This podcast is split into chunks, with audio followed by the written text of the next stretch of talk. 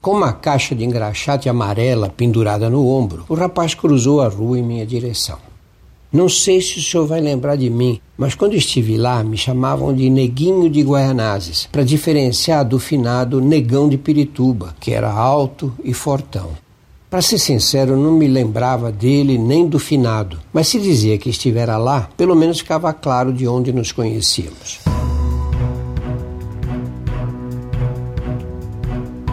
Olá, eu sou Drauzio Varela e aqui você vai ouvir outras histórias.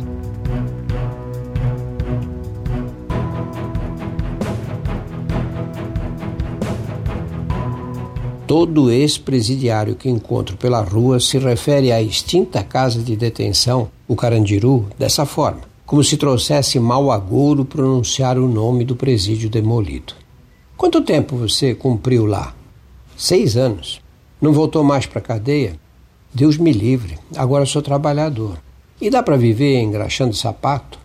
Explicou que saindo de casa às sete da manhã e voltando às nove da noite, conseguia tirar 60 a 70 reais por dia, quantia suficiente para pagar os 250 do aluguel de um cômodo no Bexiga e as demais despesas fixas. E ainda sobrava para visitar os irmãos em Itacoaquecetuba aos domingos e para comprar a entrada num forró em Pinheiros de vez em quando e a diária de um hotelzinho na saída nas noites em que Deus ouvia suas preces.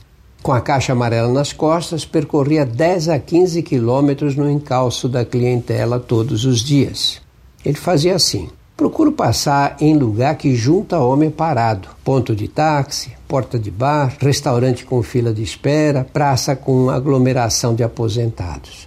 Cobro de acordo com a aparência do cidadão. Cinco reais se aparentar trabalhador. Dez se tiver cara de rico.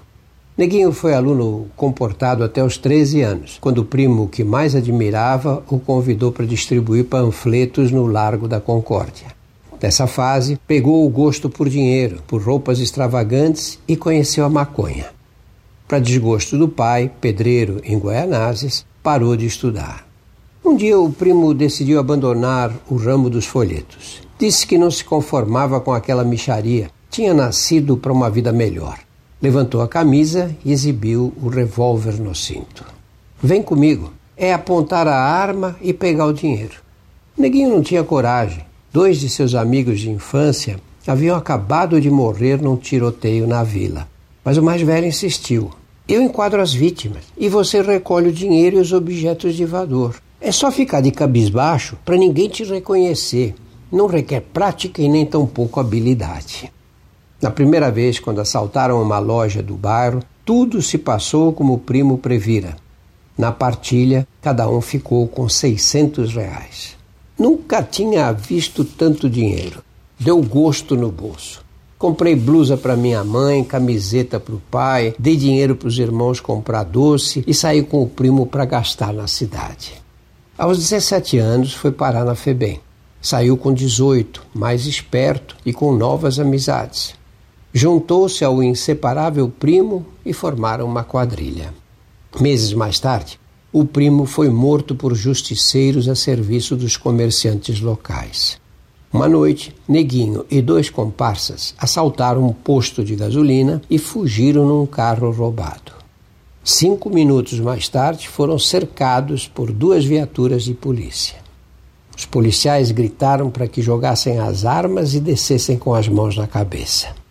Pensaram em reagir, mas prevaleceu o bom senso do finado alemão Zaroio. Era o mais experiente de nós. Disse que se a gente atirasse, morria no ato. Era três contra oito. Preso em flagrante, acabou condenado a seis anos e três meses por dois assaltos à mão armada.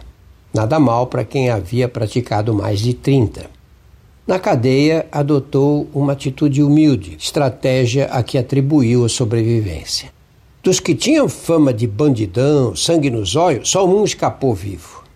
Quando Neguinho foi libertado, construiu a caixa de engraxate, pintou-a de sua cor favorita e jurou nunca mais pôr os pés num lugar daqueles. Perguntei se era mais feliz engraxando o sapato. Ele respondeu com um sorriso: Nem compara, doutor. Sabe o que é viver com medo? qualquer carro que passa imaginar que os justiceiros vieram para te matar? Agora entro no bar, peço uma média com pão e manteiga, sento de costas para a porta e nem olho para ver quem entra.